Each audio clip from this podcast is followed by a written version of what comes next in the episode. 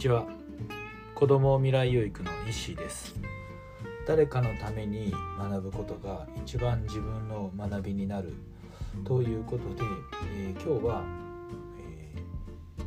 えー、やる気について、えー、考えてみたいと思います。なかなか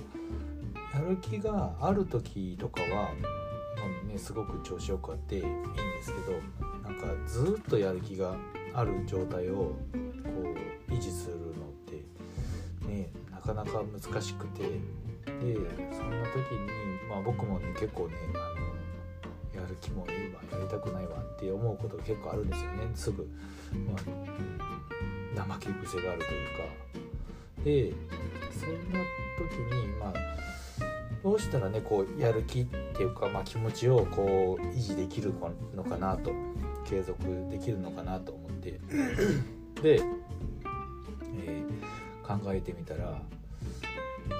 えてみて、まあ、やる気の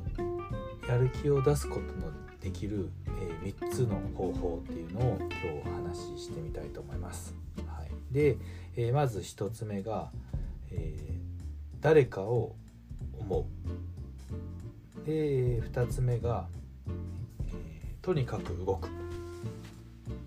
で、えー、3つ目が未来を想像するっていうことですね。はい、で、えー、僕が思ってまず1つ目、ね、誰かを思って、えー、見るっていうのでなかなかやる気がなくてもこうなんか大切な人とかまあその人が、えー、なんか喜んだりとかまあね嬉しがったりとかしてるこう、姿を想像してみてでそんな時にやっぱりこうなんかこうやっぱり頑張らなあかんなとかやらなあかんなってねなんか思えるなと思うんです。苦しい時とかは結構ねあのやる気が出ない時とかあるんですけどもでもなんかその大切な人とかその人のことを思ってこう思うとなんか自然とねこうやる気なんかよし頑張ろうみたいなそこを一歩ねあのなんか負けそうになった時もここはちょっとやらななみたいなやる気気持ちに気持ちが出ることが多いなと僕思います。はい、で、えー、2つ目なんですけども、えー、動くとにかく動く。もうこれですよね。もうやる気がないからもう何て言うんですかやらないとかっていう聞いてこうなんか気持ちでもう左右されてねあの動かなく動けなくなってるのでとにかくもうなんかやってみるやりだすっていうことがね大切なのかなと、まあ、気持ちとかもそんなんねもういいんですよ。例えばうんなんかまあ僕朝とかでもランニングしてるんですけどもなんか気持ちが乗らない時とかあるんですけどももうとにかくもうなんか服を着替えて、まあ、準備してみるみたいな。気持ちが乗らなくてもとにかくそっち側にやってみるでそうやって動くことによって、まあ、自然とそういうふうに、えー、ねこうやる気一歩にやる気出す一歩につながったりとかで、まあ、そ案外そのねなんていうんですか動いてみてその一歩さえ踏み出せれば、まあ、あとはなんかね気持ちがどんどん乗ってくるみたいな。だからねやっぱり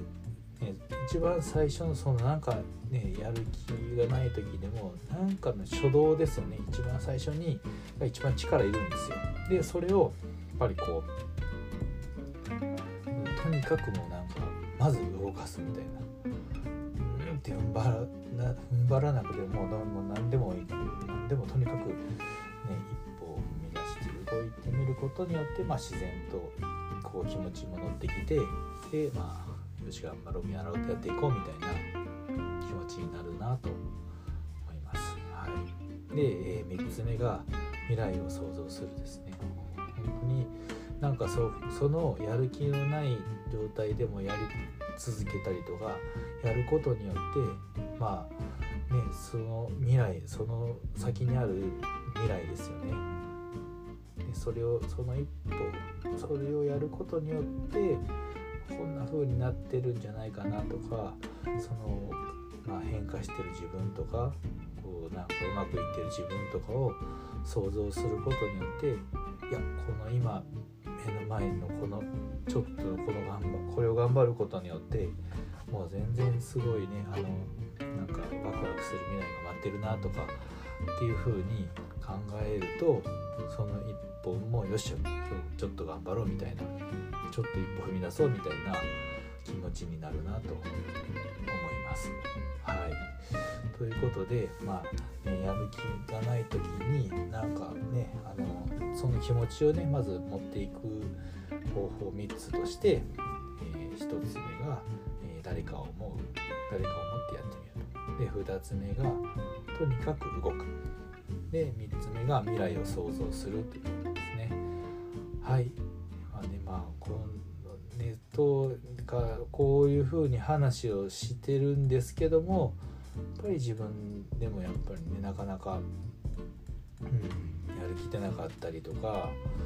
うん、なんかねサボっちゃう時とか多々ありますけども。まあそんな自分はまあよしとしながらもねその自分やる気のない自分にも奮い立たしながらも、まあ、頑張ってねやっていきたいなと思います。はいということで今日はこれで終わりにしたいと思います。最後まで聞いてくださりありがとうございました。ではさようなら。